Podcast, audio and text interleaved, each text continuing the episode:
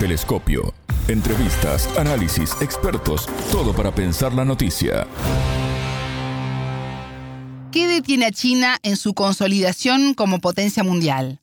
Bienvenidos, esto es Telescopio. Somos Alejandra Patrona y Natalia Verdún desde los estudios de Sputnik en Montevideo y junto al argentino Sergio Cesarín, docente de la Universidad 3 de Febrero e investigador del Consejo Nacional de Investigaciones Científicas y Técnicas de Argentina, analizaremos esta situación.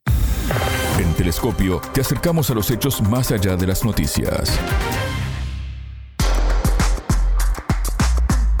La guerra comercial que inició contra China el expresidente de Estados Unidos, Donald Trump, pierde protagonismo este 2023 ante el aumento de la competencia tecnológica, económica y militar que disputa Washington ante Pekín. Las hostilidades por la isla de Taiwán tienden a profundizarse en los próximos meses ante las presiones diplomáticas y militares que ejerce Washington sobre el gigante asiático. China ha pedido en varias ocasiones a Estados Unidos que ya no venda más armas a Taiwán y que suspenda la cooperación bilateral militar. En diciembre de 2022, el Congreso estadounidense incrementó sus gastos de defensa para avanzar en el plano estratégico militar. Sus grandes oponentes siguen siendo China y Rusia. La potencia emergente viene de pasar un año con altibajos. Su economía creció 3% en 2022, uno de los peores datos en casi medio siglo. Sin embargo, su intención de convertirse en una gran potencia sigue intacto. El entrevistado. Sergio Cesarín, docente de la Universidad 3 de Febrero, investigador del Consejo Nacional de Investigaciones Científicas y Tecnológicas, el CONICET. Bienvenido a Telescopio, ¿cómo estás? Es un gusto recibirte. Hola, ¿qué tal? Gracias por invitarme.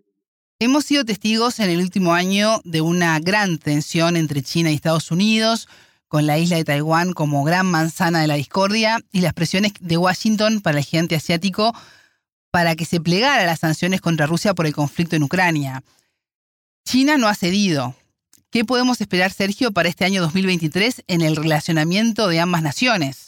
Mm, yo diría que en términos generales, las grandes líneas de cooperación que, existen, por cierto, pero fundamentalmente las grandes líneas o las grandes tendencias que tienen que ver con la tensión entre ambas partes se han de mantener.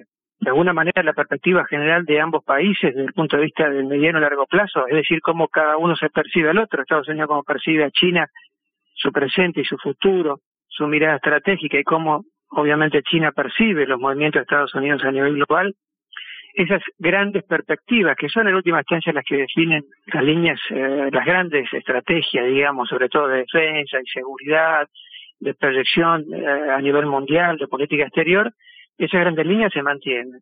Diría en principio, para ser un poco más específico, que a ver, digamos, en el plano simbólico, esta, la dicotomía o esta diferenciación, esta tensión que existe a nivel de, digamos, percepción entre la puja estratégica entre una potencia imperial democrática y una potencia emergente autoritaria persiste.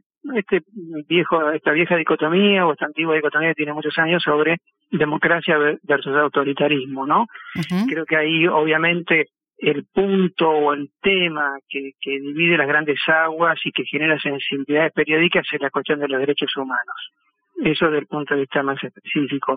La cuestión Uyghur, la cuestión del tratamiento de las minorías, el acallamiento de la disidencia, la censura interna, ¿no? Ahí hay, eh, sabemos que ahí eso persistirá porque, bueno, de alguna manera los sistemas políticos y, y los regímenes de ambos países, evidentemente, persistirán en, en sus grandes líneas y más considerando que ha sido reelegido el presidente, sí que ha mostrado una línea realmente más asertiva, digamos, en política exterior y mucho más de control interno y centralización de poder a nivel doméstico. Y en el caso de Estados Unidos, esto también se replica cuando uno observa los acuerdos que se mantienen entre ambos partidos políticos, digamos, ¿no? Porque podrá haber disidencias entre republicanos y demócratas sobre muchos aspectos de la vida interna este, estadounidense, pero en términos de defensa y la visión general que tienen sobre China, los acuerdos son bipartidarios. Después, bueno, obviamente tenemos líneas de tensión muy claras en el campo tecnológico. Sí. En el campo tecnológico, en términos concretos, podemos ver que esa línea de tensión refieren a varios aspectos subsidiarios, digamos. El tema de, por ejemplo, la relocalización de empresas estadounidenses de alta tecnología fuera de China, digamos, ¿no? La, la offshoreización de la producción en busca de uh, alternativas, dadas las más altas regulaciones que ha impuesto el gobierno chino, eh, la cuestión de la altísima competencia que hay entre las partes sobre la cuestión de los semiconductores y la carrera, evidentemente, desde el punto de vista incluso hasta espacial, pero en otros campos, para lograr, por supuesto, un mayor desarrollo tecnológico que pueda incluso eh, aplicarse con fines militares. La relación económica sigue siendo una relación intensa desde el punto de vista del intercambio comercial, pero moderada o de alguna manera interferida por el sostenimiento de sanciones por parte de Estados Unidos, a las que se suman una gran, realmente es una cantidad muy importante de decisiones ejecutivas del presidente Biden sobre la prohibición de ventas de, tecnología, bueno, fundamentalmente sobre semiconductores, la, la prohibición de actuar en el mercado estadounidense o de compras estadounidenses gubernamentales los civiles a, a, empresas chinas que, bueno, están sospechadas, están en la lista de empresas interdictas. Es decir, ahí hay una problematización muy grande que tiene que ver tanto con lo económico, como lo comercial, como lo tecnológico. Y el otro eje, que evidentemente es tal vez el más sensitivo y el que despierta más, más curiosidades, son las tensiones en el campo estratégico militar. Evidentemente para Estados Unidos, y esto está muy claro, eh, en el, acta de autorización del Congreso al incremento de los gastos de defensa por parte de los Estados Unidos. Estados Unidos tendrá este año una asignación presupuestaria récord de 858 mil millones de dólares, que son 80 mil millones de dólares más, superan 80 mil millones de dólares el presupuesto anterior. Y si uno lee esa acta, que es un documento obviamente que está en la web, podrá ver que en gran medida, en gran medida, todas las asignaciones, las autorizaciones, el incremento en el poder aéreo, en el poder naval, en el desarrollo tecnológico misilístico, en la modernización nuclear, eh, en el sostén de las fuerzas desplegadas a nivel mundial, tiene fundamentalmente que ver con China primero y con Rusia después. La iniciativa europea de, de digamos, eh, de contención tiene que ver también, por supuesto, con Rusia, pero también tiene que ver con la influencia china, la estrategia o la, sí, la estrategia de Estados Unidos en el Indo-Pacífico tiene que ver fundamentalmente con la expansión del poderío chino. Es decir, el sostenimiento de las alianzas con Japón y Corea del Sur tiene que ver también, evidentemente, con estas líneas de fractura en el campo militar, que se unen, por ejemplo, al aumento del presupuesto japonés, que es realmente récord, ¿no? Porque realmente un 26 y pico por ciento de aumento en el presupuesto japonés es una cifra realmente notable. Entonces, la cuestión Taiwán no ha desaparecido, por el contrario, tal vez cada año se agudice en términos de tensión militar. ¿Por qué? Bueno, presuponemos por dos factores. Primero, porque siempre China obviamente presionará por la reunificación, primero en términos pacíficos. Segundo, porque la presión político-militar seguirá combinada con mayor presión político-diplomática, perdón, se, se combinará con mayor presión militar. Tercero, porque Estados Unidos en sus compromisos y en su discurso confirma permanentemente el apoyo que brindaría Taiwán en caso de conflicto con China. La venta de armas a Taiwán es un capítulo, por supuesto, altamente sensitivo. Y bueno, este, este, este cúmulo de factores y variables me parece que son las que definen estas grandes líneas de tensión que en algunos casos se podrán atenuar, se podrán modificar, bajarán a lo mejor en términos de nivel de intensidad, podrá haber negociaciones abiertas en campo económico, por supuesto, y la búsqueda de un diálogo bilateral más intenso, pero que en gran medida son las que eh, definen y definirán hacia futuro eh, la relación entre Estados Unidos y China. Sergio, mencionabas a Xi Jinping. Recuerdo que durante el discurso que pronunció en la apertura del vigésimo Congreso del Partido Comunista Chino, prometió guiar al país a través de graves desafíos para enfrentar a Occidente, promoviendo una visión nacionalista a fin de evitar la injerencia extranjera. ¿Crees que este año eh, pueden aumentar las hostilidades o Estados Unidos eh, estará más medido ante una posible respuesta por parte de China? Yo creo que las hostilidades se pueden aumentar porque evidentemente el presidente ha fijado una línea, como decís, nacionalista en su discurso, que no es novedosa, pero que bueno, la confirma. Ha, en su discurso ha refrendado y ha reiterado, por supuesto, sus aspiraciones de la reunificación con Taiwán y ha fijado incluso fechas como el año 2027. El presidente ha tomado decisiones respecto también a la modernización militar china que se sostiene, se mantiene se profundiza año tras año. me parece que en ese sentido, por eso, podrá haber a lo mejor moderación en el campo político diplomático, sí. eh, pero, pero en el campo militar me parece que vamos a ver una permanente este, escalada. No digo que sea una escalada que lleve a la ruptura, pero sí un escalamiento progresivo que, bueno, ojalá que algún día se resuelva de modo pacífico y no llegue al enfrentamiento por, por las armas. Creo que acá también hay que tener en cuenta que el presidente puede estar adoptando, esto es una presunción, sí el presidente Xi también puede estar asumiendo algún tipo de posición más dura ante los conflictos internos que tiene. O sea, de alguna manera ha habido en estos últimos meses cierta alteración social por la persistencia de restricciones ante el COVID y ha habido también, me parece, me parece, eh, tensiones internas, pero digo tensiones internas no me refiero a, a, cuestiones de ruptura ni nada por inestabilidad grave, sino diferentes opiniones en su círculo de poder que me parece que este, podrían estar haciendo evolucionar la posición desde una línea un poco más este, dura, una línea más dialogante con Estados Unidos. Pero hay que tener cuidado porque sabemos que en muchos casos los regímenes de alta centralización política y de prácticamente el ejercicio de, de poder unipersonal, cuando se producen crisis o manifestaciones internas, pueden querer canalizar a través de acciones externas, bueno, ese descontento y bueno, eso puede generar algún roce, algún cruce mayor con, con Taiwán, con países de la región aliados a los Estados Unidos y con los Estados Unidos. En el terreno de la, de la competencia y los liderazgos, eh, la guerra comercial que inició el expresidente de Estados Unidos, Donald Trump, está perdiendo fuerza ante la competencia tecnológica, económica y militar o se mantienen ambas cabeza a cabeza? Yo creo que se mantienen, en grandes líneas se mantienen, porque si puede haber una relajación en el campo comercial, obviamente para Estados Unidos, y esto tampoco es ninguna novedad, China es un mercado demandante de productos agrícolas eh, realmente este, muy importante y sin duda para el sistema democrático americano en lo que tiene que ver con con bueno con lo que es una democracia cómo funciona digamos los representantes estaduales en el Congreso bregan permanentemente porque de alguna manera esa situación se estabilice como para poder apoyar a los farmers americanos. Eso es, eso es importante. Pero donde se manifiesta una mayor distancia, una mayor diferencia y como dije antes, una mayor tensión es en el campo tecnológico. Repito, el, eh, tal vez empíricamente, fácticamente, lo que vemos es más en el, se expresa más en el tema de los semiconductores o en dispositivos críticos, que no solamente forma parte de dispositivos electrónicos eh, a nivel este, de uso civil, sino también fundamentalmente ante aplicaciones militares. Y por eso las sanciones, por eso la lista de restricciones de, exportación, de compra de tecnología, obviamente restricciones a la venta de tecnología 5G, que, que Estados Unidos impone a muchas empresas chinas. Sergio, China es una potencia emergente. ¿Por qué no termina de dar ese salto? ¿Qué lo detiene?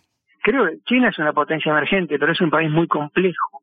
Eh, en términos de gobernanza, digamos, ¿no? Este, es un país muy complejo. Por supuesto que entendemos, este, en muchos casos es notable y admiramos que un país de 1.400 millones de personas sea gobernado por un núcleo de poder de siete personas, digamos, ¿no? Que realmente constituye el centro del núcleo del poder chino. Sí. La estabilidad china es importante, pero bueno, existen diferencias, existen eh, eh, regiones, existen distintos niveles de desarrollo, aún persisten niveles de pobreza.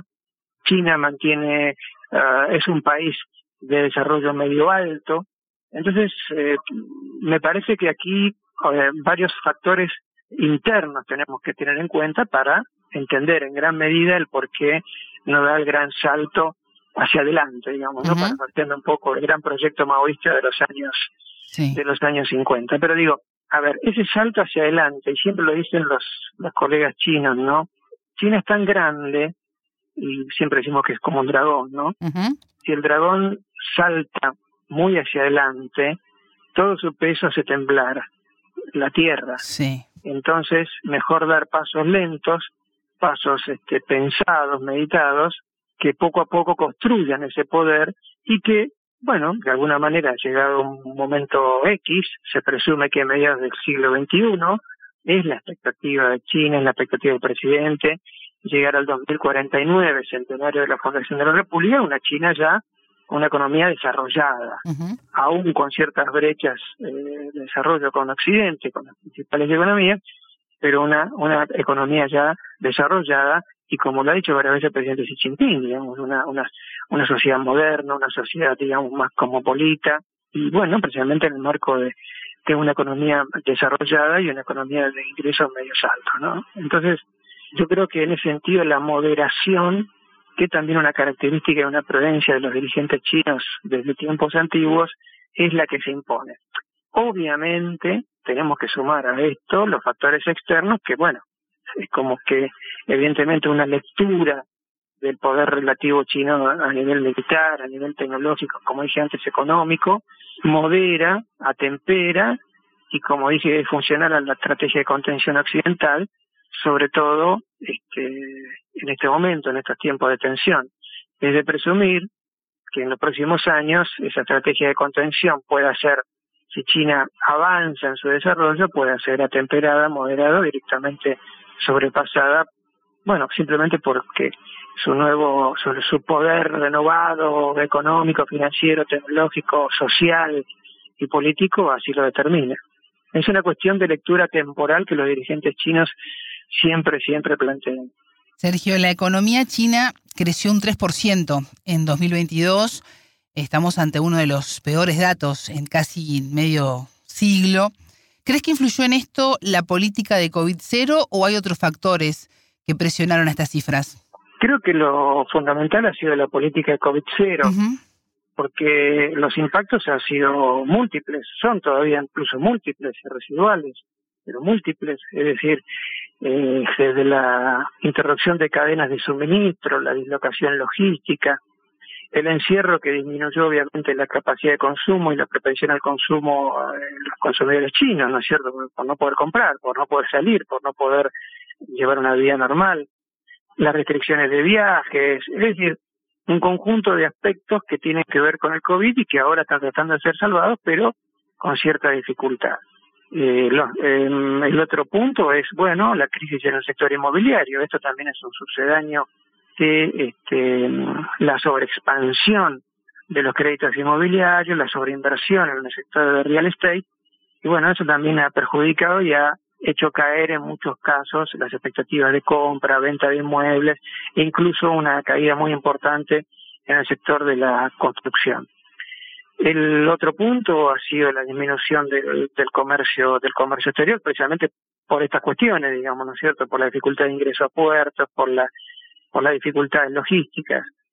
Y el otro tema pasa también porque bajo la administración del presidente Xi Jinping lo que se ha visto es un avance importante del Estado mediante normas y regulaciones sobre el sector privado, lo que ha de alguna manera deteriorado la confianza de los inversores extranjeros, pero también de los mismos inversores y grandes capitales chinos, que han visto de alguna manera aumentar la eh, intervención estatal en negocios que de alguna manera, no digo que estuvieran eh, fuera de control estatal, pero sí que trabajaban muy cercanos a, estrategias, a eh, iniciativas y a decisiones de libre mercado.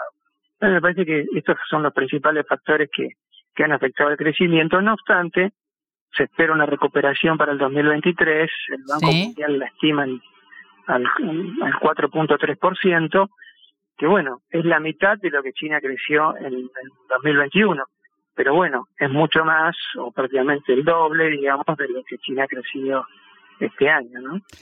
Sergio, ya estamos en los minutos finales de Telescopio, pero no quiero despedirte sin consultarte cómo será el relacionamiento de China con América Latina para este año. ¿Qué está previsto? Yo creo que el, relacionamiento también, porque es una estrategia a largo plazo que China ha fijado, seguirá intensificándose. Evidentemente la relación con los países latinoamericanos, en particular con los suramericanos, eh, seguirá su curso. Evidentemente las expectativas del cambio de gobierno en Brasil son importantes. Brasil es su principal socio comercial y un socio estratégico a nivel multilateral. Las relaciones con Argentina se han incrementado mediante el ingreso de nuestro país a la, ruta de la seda. La eh, finalización de las negociaciones del Tratado de Libre Comercio entre China y Ecuador han sido noticia y es una data importante de esta estrategia china de buscar alianzas eh, económicas profundas con otros países. las ah, negociaciones que están, eh, bueno, que van en su curso con, con Uruguay, eh, las inversiones que llegan a la región, hablo específicamente del caso de Argentina en el sector minero en busca de litio, la perspectiva de que eh, China digamos, llamado, convocado a países como la Argentina, entre otros, a participar del grupo BRICS, el presidente Fernández, eh, que, preside, eh, que es el presidente pro tempore de la CELAC, ha invitado al presidente Biden y también al presidente Xi Jinping a, a la reunión de la CELAC. Entonces me parece que en términos de diálogo político, de acercamientos diplomáticos y de interés económico, eh, las relaciones seguirán manteniéndose. No obstante, puede haber restricciones en el frente financiero, tal cual lo hemos visto durante los últimos años. Es decir, caída, por ejemplo, en, la, en el financiamiento chino hacia la región, que eso responde a diversas cuestiones, no solamente propias de nuestra región, sino también cuestiones de decisión de política financiera y de inversión externa por parte de China. Sergio Cesarín, docente de la Universidad 3 de Febrero, investigador del CONICET. Muchas gracias por estos minutos con Telescopio. Gracias a ustedes por invitarme. Telescopio. Ponemos en contexto la información.